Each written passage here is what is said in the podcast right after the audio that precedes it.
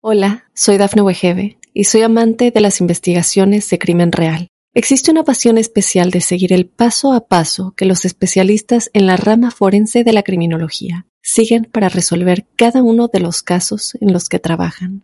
Si tú, como yo, eres una de las personas que encuentran fascinante escuchar este tipo de investigaciones, te invito a escuchar el podcast Trazos Criminales con la experta en perfilación criminal, Laura Quiñones Orquiza, en tu plataforma de audio favorita.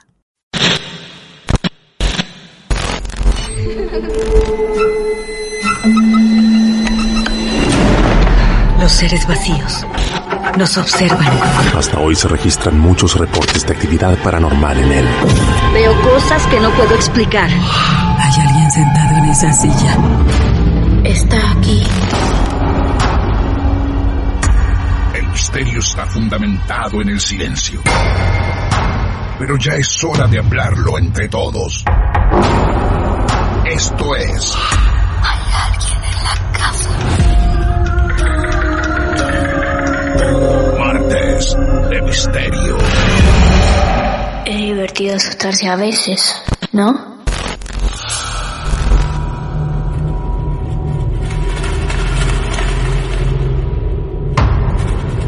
Levante la mano quien está dispuesto a creer a partir de este momento.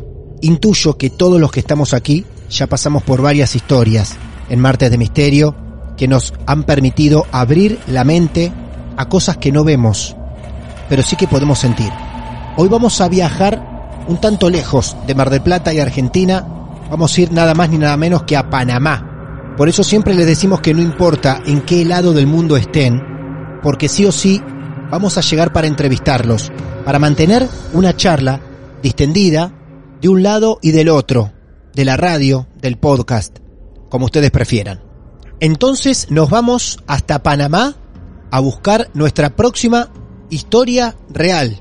Para compartirla, ahí está José, esperándonos. José, bienvenido a Martes de Misterio. ¿Cómo estás? Muchas gracias, ¿qué tal? Un placer a toda la audiencia.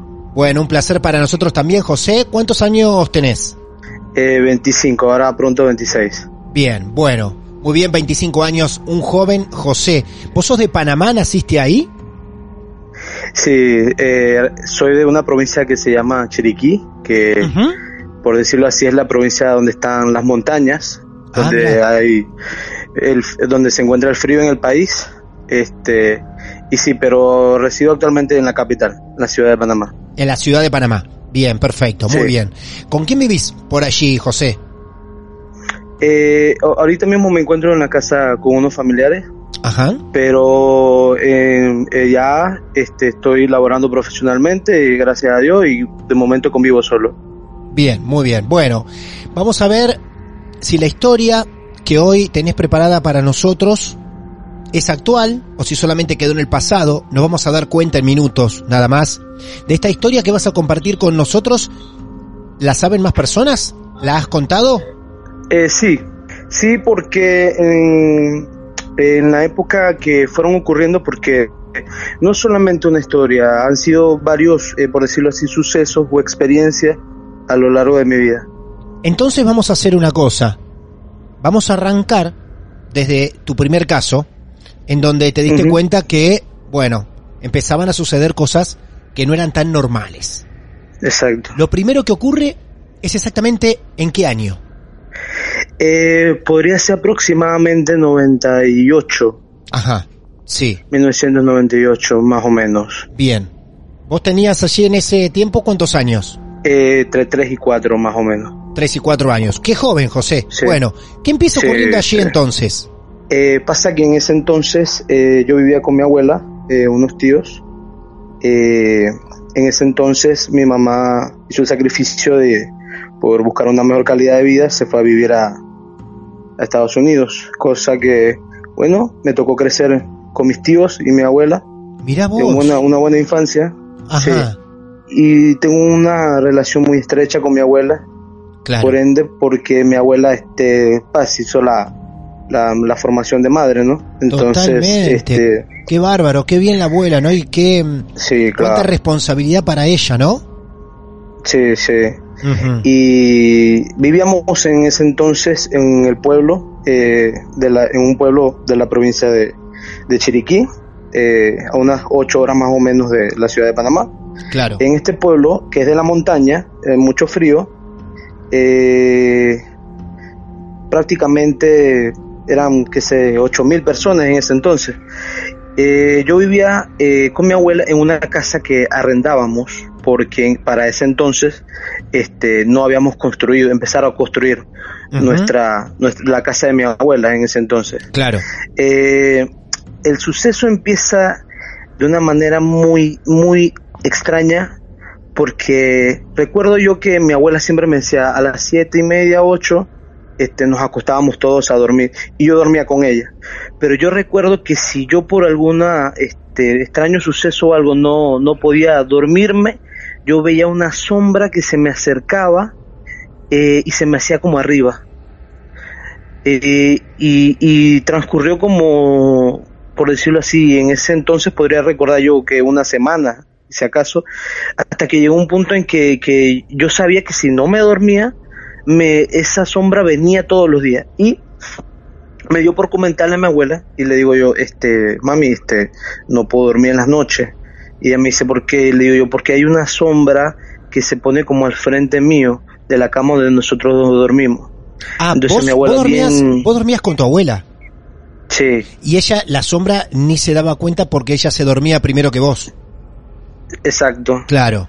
Y, y ella una católica muy ferviente Sí. y, y creyente de estas cosas porque porque este por ahí también tengo una tía que eh, también de niña eh, tuvo su par de experiencias por decirlo así que que este, nos dimos cuenta que quizás ella y yo somos este como más susceptibles a este tipo de, de situaciones, ¿no? Entonces, mi abuela como católica bien ferviente, este, hizo un rezo, utilizó agua bendita y a partir de ahí me di cuenta que todas las noches podía dormir y ya se desapareció esa, esa sombra, esa cosa que, que, que se acercaba y, y ahí fue donde más o menos empecé a entender que esto de la religión, de que ella me decía, me enseñó ella a rezar, estas cosas, tiene su importancia, ¿no?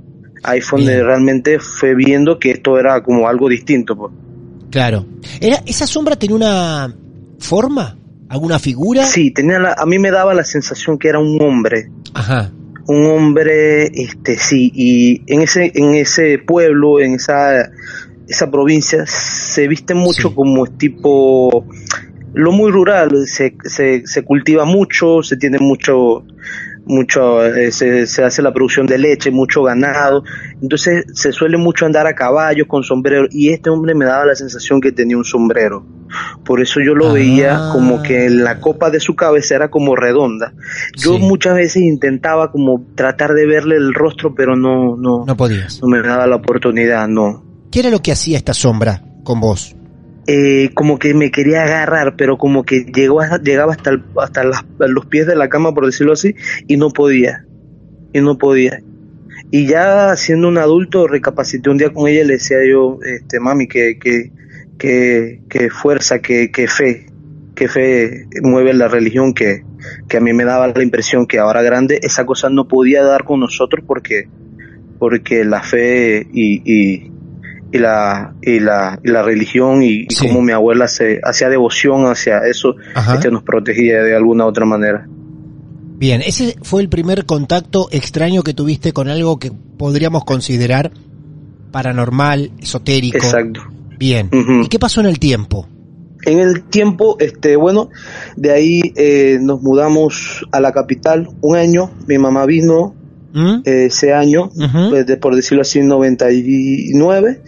Eh, por otras circunstancias, este, se tuvo que volver a Estados Unidos. Nosotros nos devolvimos otra vez a la, a la provincia. Esta vez eh, nos mudamos a una casa eh, arrendada, arrendada otra vez. Este, en ese entonces creo que eran cuatro cuartos de esa, esa, esa casa y seguía viviendo con mi abuela, eh, mis dos tíos y una tía. Todos Ajá. ellos eh, en edades de jóvenes, de 15 a 18 años, por decirlo así. Vos todavía muy Y- pequeño. Sí, yo con 5 o 6, pero Ah. más, más consciente de las cosas, ¿no? Claro, claro. Y la experiencia que viene, esta sí es una experiencia que, sabes que por ahí tienes experiencias en la vida como que te tocan, te tocan de tal manera que, que nunca olvidas. Y esta experiencia, eh, hasta el día de hoy, o sea, yo siempre se lo digo a mi mamá, a mi abuela, uff, esta cosa que, que me cambió a mí, me cambió para siempre porque ahí empecé a, a, sentir y a ver cosas y a tener otras experiencias. Ah, bueno, vos. Eh, en esa casa eh, habían cuatro cuartos. Eh, los, había, por decirlo así, dos de derecha y dos de izquierda, y en el medio se encontraba la sala, por decirlo así, en la parte del frente y en la parte de atrás la cocina. Bien, bien. Eh, una, una noche eh, yo estaba cenando junto a mi tío en la sala, cosa que si yo giro hacia la izquierda, me queda la habitación de la izquierda de frente, por decirlo así giro 180 grados, me queda la habitación izquierda de frente. Mi abuela se encontraba en la parte de atrás, este, hablando con un, con un señor, un amigo de ella. Y yo recuerdo que yo llevaba el plato y giro. Y donde yo giro, miro hacia esa habitación eh, que casi nadie nunca lo usaban porque mis dos tíos dormían del otro lado de la habitación. Cuando yo miro hacia esa puerta, vi en, sentado encima de una cama a una mujer con el cabello negro largo, con un vestido negro, con sentado en una posición como que eh, me estuviese esperando, por decirlo así, y me miró. Te miró. Pero fue tan vívido el momento, tan claro la imagen, que no le, no, no, le intenté en principio, pensé, hay alguien ahí. Y miro este, otra vez y vi que la cosa no se movió, intenté como verle más o menos el rostro y no pude. Y ahí parpadeó otra y la cosa se fue, se desapareció, se desvaneció ante mi mirada y, y lo único que recuerdo fue que se me empezaron a salir las lágrimas. Y me dice mi abuela, ¿qué te pasa? Y mi abuela me dice, ¿estás bien? ¿Estás bien? ¿Estás pálido? Y le digo yo, mami, siento que vi a alguna mujer en el cuarto y dice mi abuela, debe ser una bruja, y se levanta y abre y empieza a rezar y todas estas cosas, eh, oraciones y, y, yo pálido, pálido que no, no, no podía parar de llorar, pero no, no, no, no gritaba, o sea, lloraba como en silencio. Eh, eh, más allá de, del miedo, no era miedo en sí, era como pánico, cosa que no me podía mover. Recuerdo que ella me sentó en la silla y no, no, no, yo intentaba moverme y no podía moverme. Qué bárbaro. Qué reacción del cuerpo, ¿no? Qué reacción tu cuerpo reaccionando ante esa situación. No pasa solo por lo mental, sino por todo el cuerpo. Sí, sí, fuertísimo. El pánico de verdad que, que, respeto mucho a aquellas personas que ante situaciones de mucho estrés realmente tienen a controlar esa, esa, sensación. Bien. Y, ¿Qué hace tu abuela entonces? va, va, por los rezos otra vez, ¿no? Y esas cosas que ayuden a... sí. Exacto. Y sí, y, agua bendita y todas estas cosas. Ah. Eh, en esa casa empezaron a suceder varias cosas. Eh, acá hay, una, eh, hay muchas historias del folclore como en cualquiera de los países latinoamericanos, tenemos la llorona y este tipo de cosas. Claro. Bueno, pero acá siempre se dice que cuando una mujer, una bruja te visita, te quiere barrer. Entonces, por lo general, estas casas son de, metal, de esta hoja de zinc, que fácilmente se escucha el sonido. Y varias veces en las noches yo recuerdo, inclusive mi abuela despierta, todo despierto, eh, se escuchaba como barrían eh, el techo, como que fuera con una escoba de metal o algo, pero un ruido horrible que te levantabas a las 2, 3 de la mañana con un miedo. Y recuerdo que mi tía llamaba a mi abuela, mamá, tengo miedo y mi abuela empezábamos a rezar estas cosas. Y, y sí horrible horrible. No sé si yo siempre hablo de esto con mi abuela y considero que, que era la casa claro. la casa en sí algo hubo algo el dueño o alguien hizo algo que la casa en sí este tuviera como como este este ambiente de que pasaran este tipo de cosas. Pero mal, muy mal la pasamos en ese tiempo que, vivimos ahí. Esto de barrerte el techo, precisamente es el ruido que vos sentís, alguien barriendo el techo. Sí, sí, fuertísimo. Y, y, y, y, ponerse en los zapatos de, qué sé yo, por ahí yo niño, ¿no? Pero, pero estaban también mi abuela, mis tíos y, y, no, no, no coincidíamos en que, que, era lo que pasaba, pues, más allá de, de pensar que, bueno, es una hoja, una rama, un árbol, pero, o sea, era, el sonido era tan vívido y, cambiaba en distintas partes de la casa que te dejaba pensando, esto no es normal, esto tiene que ser algo o alguien, porque, o sea, no es normal. Qué bueno, que, qué bueno que la abuela enseguida creía, porque en varios testimonios que fuimos juntando en Marte de Misterio, por lo general, cuando son chicos no les creen tanto. En cambio acá tu abuela, a la, a la primera observación que vos hacías, enseguida ella decía, agua bendita, recemos. Creía. Sí, exacto. Sí, sí, porque también tuvo su experiencia de joven.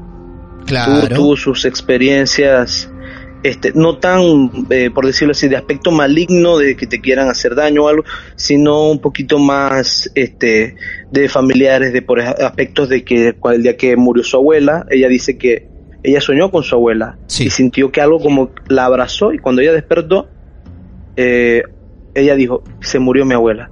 Se levanta, va a la casa de uno de sus primos y sus hermanos y ahí les notifican a todos que la abuela había muerto. Esa es como que la esencia de la señora en sí se fue a despedir. Entonces, mm, eh, creo que por ahí entra el, respeto también de ella de, de, saber de que, de que, bueno, que en la vida está lo bueno y lo malo, como dice en la Biblia, no está bien y el mal.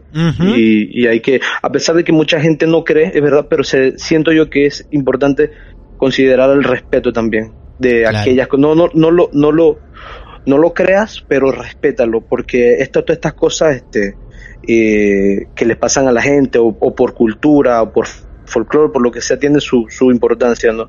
Y eso es lo que yo siempre he mantenido, un, debido respeto a ese, a ese mundo, por decirlo así, entre lo espiritual y lo, lo terrenal, por decirlo así.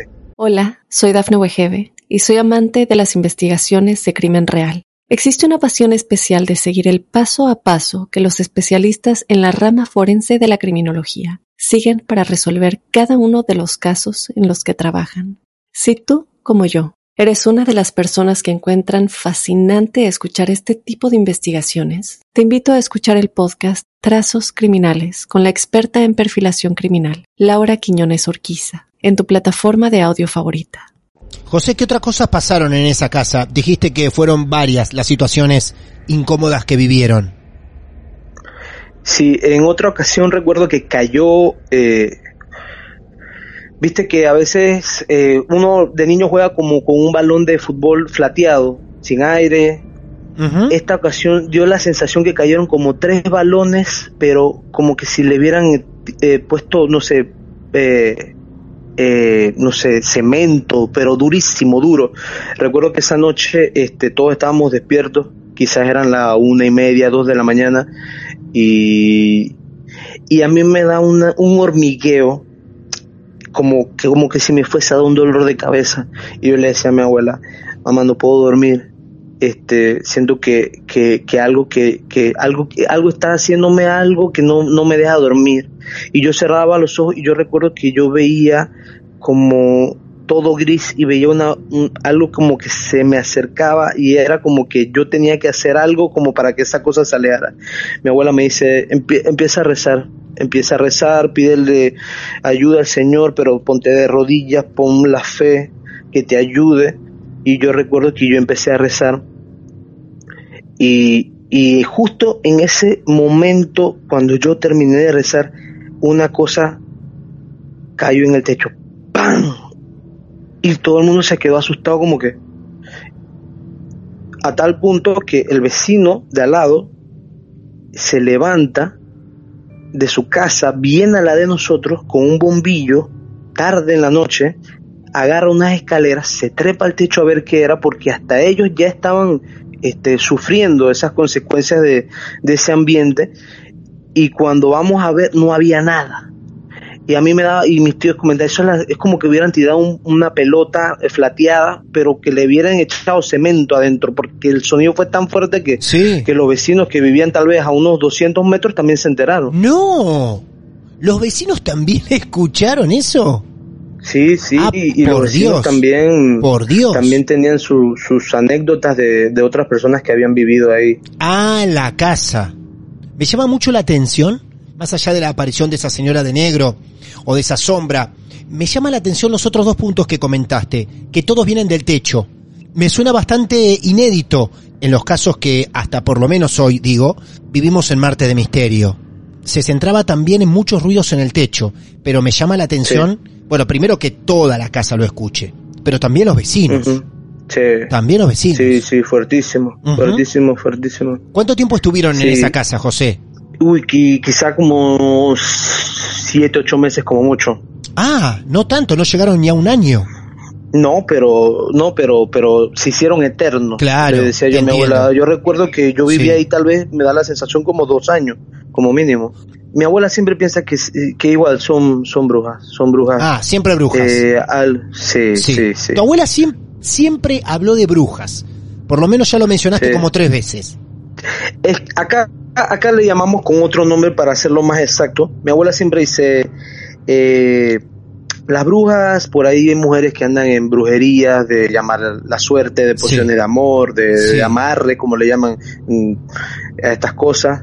Eh, puede existir, pueden, pueden estar, pero, pero dice ella, bajo mi perspectiva, lo que sí existe porque muchos familiares han tenido experiencias y cosas así.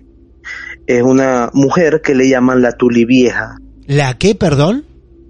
La Tuli Vieja. Tuli Vieja. ¡Wow! Sí. Hoy estamos aprendiendo algo nuevo en Martes de Misterio. Googleen esto. Tuli Vieja. Cada uno de estos actos que pasaban en esta casa, ¿tu abuela mencionaba la Tuli Vieja? Sí, sí. Mira vos. Sí, porque lo refiere a un ente como Sí. más maligno que una bruja. Por ahí una bruja, dice mi abuela, por ahí Sí. una bruja, este, tú te enteras quién es. Eh, eh, eh, inclusive hay hombres que son brujos. Ajá. Ha pasado hombres que, que quieren este, enamorar a una mujer y no pueden y van a este tipo de, de personas que se dedican a, a estas artes a tratar de, de buscar una solución, pero, pero por ahí una bruja no entra tanto al término de, de hacer el mal, como dice ella, quizá por amor, por, por dinero, por, esta- por cuestiones más materiales, por decirlo así, pero la tulivia y estas cuestiones ya eso es, eh, hablamos palabras mayores, esto es querer buscar, por decirlo así, deshacerse de alguien o, o, o- o matar a alguien. Claro. Sí, mi Estoy abuela le viendo- tenía un, un debido respeto. Estoy viendo las imágenes de la Tuli vieja sentado frente a, a mi computadora mientras voy charlando con vos. Es horrendo, ¿eh? Horrendo. Sí. Hay una breve descripción en Wikipedia. No tengo tiempo de buscar mucho más, pero seguramente los oyentes puedan seguir investigando un poco más. La Tuli vieja es una de las historias fundacionales de nuestra niñez eh, de Panamá. Alguien declara acá, en un periódico, es muy allá de Panamá, parece. Costa Rica, Sí. Panamá. La Tulivieja es un personaje legendario de Costa Rica y Panamá, el cual es descrito como un fantasma femenino, cubierto de una especie de sombrero llamado Tule. Se transformaría en un monstruo que va errante por los diferentes caminos y despoblados. Bueno, vos hablabas también que usted donde vivían era un lugar bastante despoblado, 8.000 personas nada más. Sí. Claro. Sí, y mucha montaña. Y mucha Recuerda montaña, claro. Para describirte un poco, eh, la provincia se, se encuentra al lado de Costa Rica, en Ajá. una región que es montañosa. Sí, Entonces hay muchos caminos exactos, de muy despoblados o, o alejados de, de la de lo de las ciudades un poquito más desarrolladas. claro, bien, bien. Eh, se van de esa casa en ese Sí. periodo de ocho meses, que fue corto para cualquiera, pero para vos fueron dos años. ¿Hay otro hecho más aparte de esa señora que aparece y los techos? Uf, tengo eh, si quieres retomamos un poquito más a mi adolescencia. Sí, Este, claro. Ajá. Bueno, transcurrieron quizás unos 8, 8, 9 años. Sí. Eh, mi mamá se instala allá en la ciudad de Panamá, me voy a vivir con ella. Este, empiezo a hacer los estudios. Eh, para los que no saben, los amigos oyentes, eh, mi mamá se muda a una casa eh, en la que viene siendo actualmente el área del canal, el área del canal de Panamá, eh, como nosotros le decimos acá, la zona del canal. Sí. Se llama Clayton. Ajá. Eh, una comunidad donde viví antes, eh, hasta que Panamá tomó posesión del canal, vivieron muchos americanos eh, quizás eh, la construcción de esas zonas por ahí tendrá alrededor de quizás 100 años o menos, 80, 90. Eh, no vamos a mudar a esa área, un área bien, este, donde era eh, una comunidad que ya era muy mezclada entre panameños, todavía muchos americanos eh, y otro tipo de extranjeros, inclusive muchos argentinos también por ahí, Ajá. españoles. Y bueno, nos vamos a mudar ahí. Este, llego yo a vivir ahí con mi mamá aproximadamente unos 8 o 9 años. En ese entonces, este, mi mamá tiene una pareja que después se convirtió como un padre, la, la imagen de mi padre. Y esa casa, este, cuando yo me mudé al principio no notaba nada, eh, nada raro. Al cabo más o menos de un año, eh, en ese entonces mi mamá tenía un perro, un chihuahua pequeño, Ajá. eh, siempre estaba conmigo a, todo, a todos lados. Eh, un día me dice mi mamá, eh, por favor si me puedes traer un vaso de agua. Recuerdo que yo prendo la luz del pasillo y donde prendo la luz del pasillo veo la silueta de un hombre alto que me traspasó. Y yo giré, y donde yo giré, más o menos pude verle la silueta, pero me dio la imagen que era un hombre alto con traje verde. Wow. Y yo me quedé en shock y yo le dije a mi mamá, este, yo acabo de ver un hombre que me, que acaba de pasar aquí. Bueno, a todo esto yo me quedé como en shock un momento. No me dio miedo porque ya más o menos ya venía con este tipo de, de- de sensaciones y mi abuela me enseñó a, a- a tener mucha fe y mucha valentía, ¿no? Claro. Y no, no me asusté tanto, pero me llamó la atención que lo vi, lo vi muy claro, muy vívido. Bueno, pasó, pasaron meses, este, recuerdo que un día yo estaba cocinando, me dice mi mamá, este, tráeme otro, tráeme un vaso de agua, agarro el vaso de agua, salgo de la cocina, recuerdo que le sirvo el vaso de agua, tengo la luz de la cocina encendida porque este estaba cocinando, le llevo el vaso de agua, cuando me devuelvo, entro a la cocina, prendo la luz, abro la nevera, yo prendo la luz, Claro. me giro y me, me quedé Claro. como que la luz apagada Claro. y yo, yo yo me quedé, ahí me quedé en shock, vuelvo y le digo, no, que, que, que me acaban de apagar la luz, que mi mamá no, que, bueno, no me dijo nada, lo mismo de siempre, mi mamá un poquito más incrédula, quizá porque no, no, no la, no le ha tocado vivirla, como Claro, decimos acá, claro. y eh, un día yo vengo, esta sí me dio risa, un día vengo de, del colegio, quizás unos 15, 16 años, y noto a mi mamá como calladita, no hablaba, eh, salimos a hacer un- unos mandados y me- le pregunto qué te pasa que está como muy callada y me dice este hoy estaba fregando en la cocina y sentí que algo se me hizo atrás y me puso la mano en el hombro La tocó. Claro. sí Claro. y entonces ahí yo ah Ah, entonces no estoy loco claro. no soy yo el de la cosa. Y por ahí mi papá todavía deducía, pero no le gustaba tampoco el tema porque poquito más incrédulo, pero eso sí, un, hombre también de fe y, respetuoso de su tema, pero también se asustaba mucho. Y, pero mi mamá ahí sí me dio el voto de confianza y me dijo, sí, ahora sí sé que hay alguien en la casa. Quizás nos tomamos un poquito más en calma porque sentimos que no, no nos quería hacer nada. Quizás, y, y yo comentando conmigo, quizás sea algún americano de estos que trabajaron en los años 60 como mucho, le gustó el lugar y dijo, acá me quedo, ¿no? No Claro. me devuelvo para, para Estados Unidos. Claro.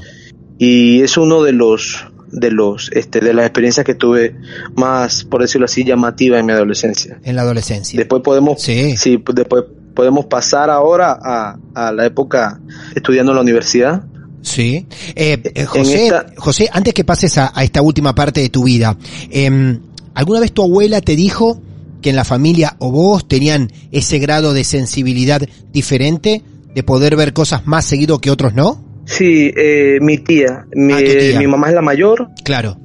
y después viene mi tía Rosa, que Sí. es la segunda. Ajá. Sí, mi tía Rosa, mi tía Rosa. Mi tía Rosa siempre me cuenta su, una historia Sí. De cuando empezó a ver cosas. Eh, cerca de donde ellos vivían eh, había un señor que tenía un caballo blanco muy bonito en una época donde hubo muchas lluvias y muchos vientos, este, al parecer eh, al caballo lo amarraron debajo de un, de un árbol. Sí. Y en la noche eh, hubo tormenta, cayó un rayo y mató al caballo en el acto. Y Ajá. bueno, y todos vieron y vivieron esa situación y cuestión. Dice mi tía que ella podía tener tal vez seis años, mi mamá ocho, y un día fueron a la tienda, seis y media, siete de la noche.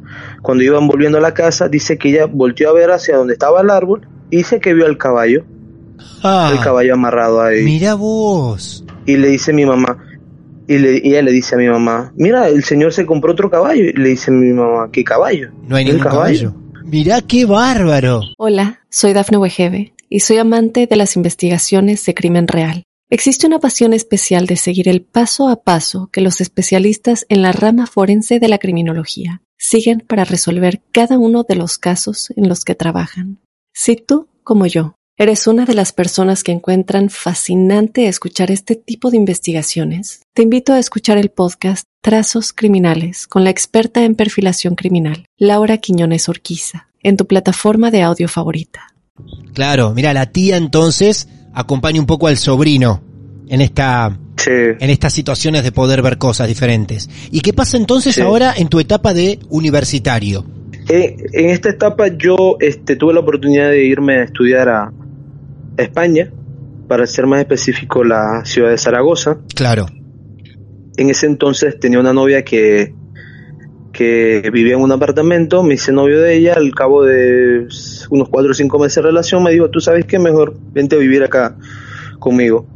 Me voy yo a vivir con ellos, con ella vivían este, otros cuatro compañeros, un apartamento bastante grande, eh, todos estudiamos en la misma universidad y un día a la noche este nos acostamos bien tarde haciendo proyectos, cuestión. A eso más o menos calculo yo que yo me puedo haber estado acostando como a las tres y media de la mañana por ahí. Sí. Me acuesto, Sí.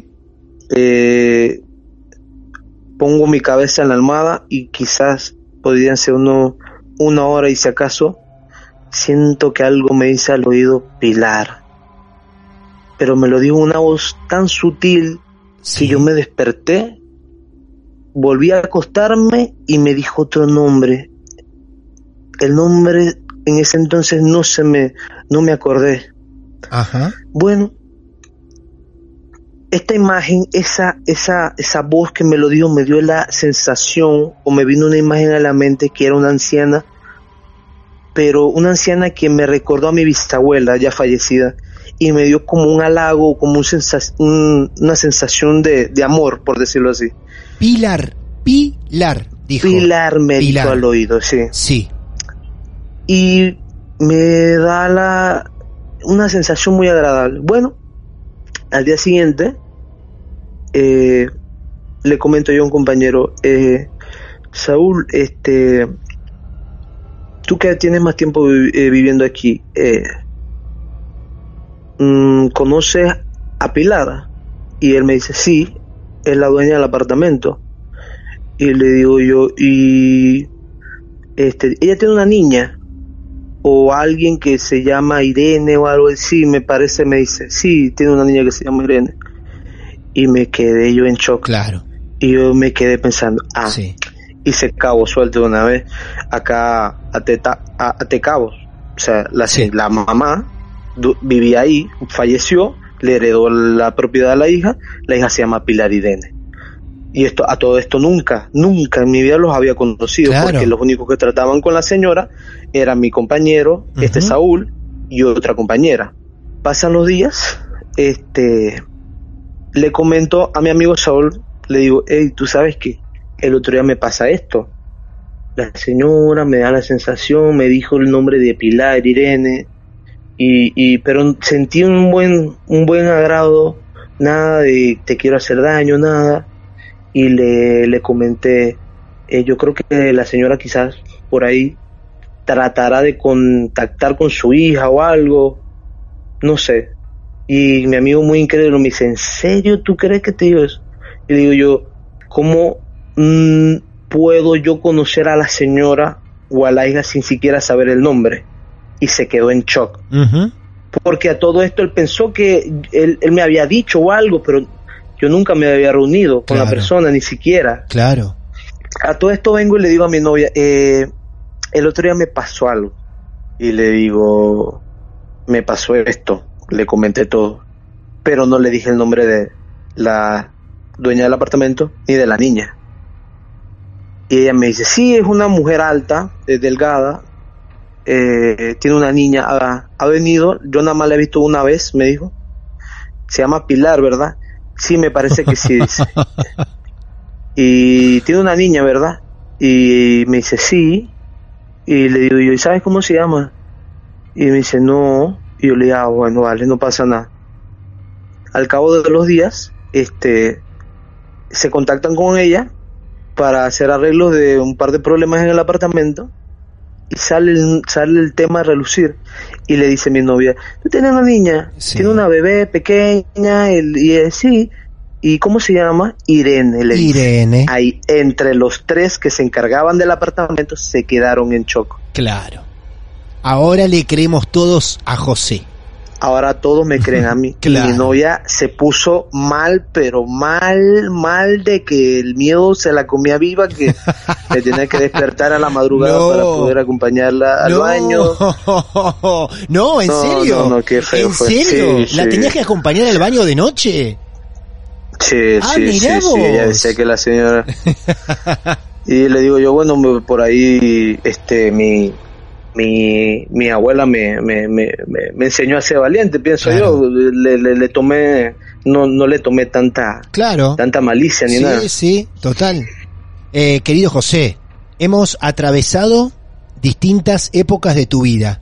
Prácticamente siendo un bebé de tan poquitos años y hablando de esa sombra que te visitaba la noche mientras vos dormías con tu abuela, siendo un niño, siendo ya un poco más grande, un adolescente. Eh, y la verdad que, que estuvo bueno recorrerte. Y estuvo bueno, estuvo bueno esta historia destacar cómo distintas personas te fueron creciendo de manera diferente. Siendo tan pequeñito, tan chiquitito, tan chiquito, con esa sombra, y tu abuela creyéndote al instante. Sí, y, siendo, y siendo un poco más grande, tu mamá dudando, tu amigo y tu novia dudando también, y después claro. Sí, que el tiempo se encargó de demostrarles que vos tenías razón, que no estabas loco ni tampoco inventando. Así que Sí, la sí. verdad nos llevaste a recorrer tu vida de una hermosa manera, en cada etapa una experiencia, y también nos hablaste de la Tuli Vieja, trajiste por primera vez a Marte de Misterio a la Tuli Vieja, así que también nos Sí. diste material de lectura para las próximas horas.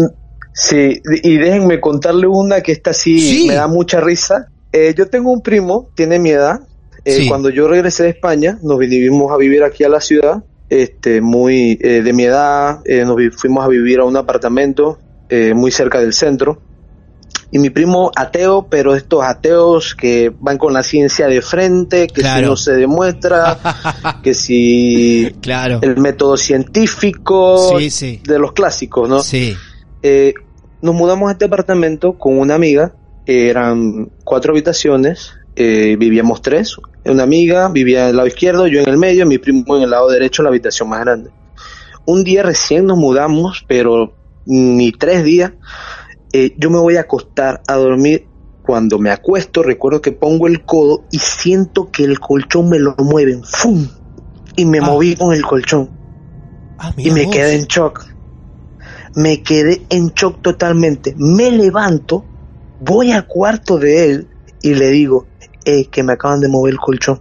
Se me queda en shock. Me dice, pero ¿qué, qué, qué colchón? que Yo, me acaban de mover el colchón. Me sacaron del colchón. O sea, prácticamente que quedo, me caigo. Él me dijo, no, que estás inventando, que cuestión, que bueno, a todo esto yo un poco incrédulo y cuestión, Sí, bueno, claro. me hice de valor y bueno, ya nada nuevo para mí este tipo de, de cuestiones, ¿no? Pero él bien, bien incrédulo como siempre, y mi amiga también, los dos, Claro. ateísimos, pero mal, de lo Sí. malo. un día, Sí. un día él viene y me dice, me toca la puerta de mi habitación y me dice, este, ¿tú entraste a mi habitación? Y le digo yo, no. Dice que no, que lo que pasa es que cada vez que entro, encuentro los gaveteros del cuarto abiertos Y le digo, no, no, no, yo no, yo no he abierto nada. Mm. Bueno, a todo esto un día eh, nos vamos todos a trabajar, él se queda porque entra más tarde, como a las 10 de la mañana más o menos, él me dice que está comiendo y en eso ya recoge sus cosas para irse, va a entrar una última vez a la habitación a buscar algo y cuando abre la puerta dice que están todas las gavetas de la habitación saliendo una a una. Wow. Dice que lo agarró. Es, es que la sensación es como la de te pasaron corriente, sí, ¿no? Sí, claro, me sí, un quedé escalofrío. frío. Claro. horrible y llegué, me llamó inmediatamente. Ey, que mira que me pasó esto, que le digo, no, pero tú eres ateo, que Claro. que el método científico, que A la, cuestión, que... a la mierda el ateo. Y, y se quedó ahí, ahí, no dijo más de dos, tres cositas, pero, pero eh, ya, ya la, ya la vivió, como dice, ya no, no, no, no, no estoy loco tampoco.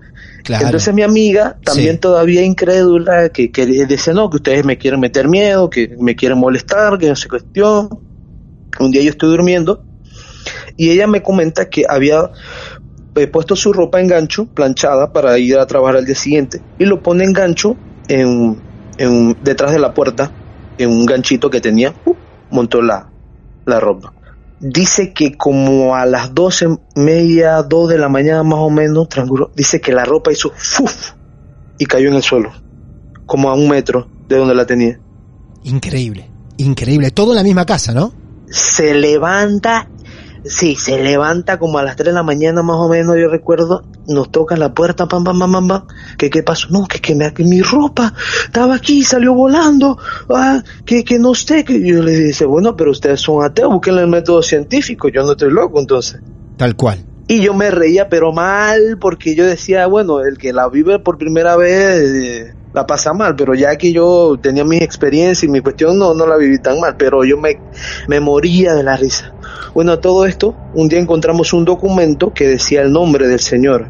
Parece ser que el nombre del señor era Orlando, no recuerdo el apellido, pero daba a entender en un documento que encontramos metido dentro de una de las gavetas de, de la habitación de mi primo, este documento que decía que dejaba en herencia eh, la propiedad a, un, a su nieto. Ajá. Y cuando vino la señora que nos arrendaba, nosotros entendimos que ella era la nuera, por decirlo así. Y era la que arrendaba el apartamento. Ah, mira. Y nosotros le dimos, le pasamos el documento, le decimos, mire, que nos encontramos este documento, no sé, estaba por ahí. Y la señora se puso rojita, como que le dio vergüenza. Ay, mira, que qué pena que se habían tenido que encontrar esto. Y le digo, sí, bueno, no pasa nada. Después de eso, ya no pasó más nada. No sé qué habrá pasado. qué que no- maravilloso. no pasó más nada. pero qué maravilloso eso. Qué bárbaro. Qué bárbaro. Había un Yo- mensaje en el medio, seguro, ¿eh? Había un mensaje, algo había. Yo, sí, yo teorizo Claro. con, con, con, con mi primo y mi amiga que, que quizás este, ella no estaba haciendo las cosas bien con la propiedad, con, con, con su última voluntad, que Claro. era dejarle la, la casa a, a, la- a sus nietos, y no sé, pero teorizo que pudo haber sido algo encaminado en eso. Qué bueno, José, que en cada etapa que no te creyeron, al poco tiempo tuvieron que creerte. Porque no todos lo logran, Sí. ¿eh? No todos los logran, otros Exacto. pasan por locos, por imaginarios o por lo que sea. Pero qué bueno que Sí. a vos, por lo menos la vida te presentó distintas situaciones y al tiempo también se las presentó a la gente que no te creía. Y Exacto. vaya este homenaje a la abuela que fue la primera que te creyó siendo tan chiquito, ¿no? Sí, sí, Claro sí, y sigue sí. siendo, sigue siendo un pilar importante. Muy bien. Sí. Bueno, amigo querido, eh, muchas gracias. Buenísimo el relato contado con, con verdadera pasión y, y también de esas personas que mientras te lo cuentan lo están volviendo a vivir. Y quedó reflejado Sí, sí, en sí. esta charla, José. Me emociono, me Claro emociono. Muchas gracias a ustedes. Por favor, te mandamos un abrazo grande a vos, a la gente de Panamá. Muchísimas gracias, ¿eh? Un placer tenerlos en Martes de Misterio. Muchas gracias a ustedes. Un abrazo, hasta luego. Ahí estaba nomás la historia de José. José que también alguna vez nos escribió, como tendrían que hacer ustedes, los que tengan su caso real para contar, y decirnos que están decididos a hacerlo también. Los estamos esperando. Nos encanta escuchar sus historias. Y por sobre todo, creerles. Arroba Martes de Misterio en Instagram, Twitter, estamos también en Facebook, nos puedes mandar un mensaje privado, también un mail, martesdemisterio arroba gmail.com y sacar turno. Tenemos una larga lista en espera de amigos que están dispuestos a contar. Mi nombre es Martín Echevarría y seguramente muy pronto te daré a vos la bienvenida a otro martes de misterio. Gracias. Está aquí. Atrévete a escucharnos de noche.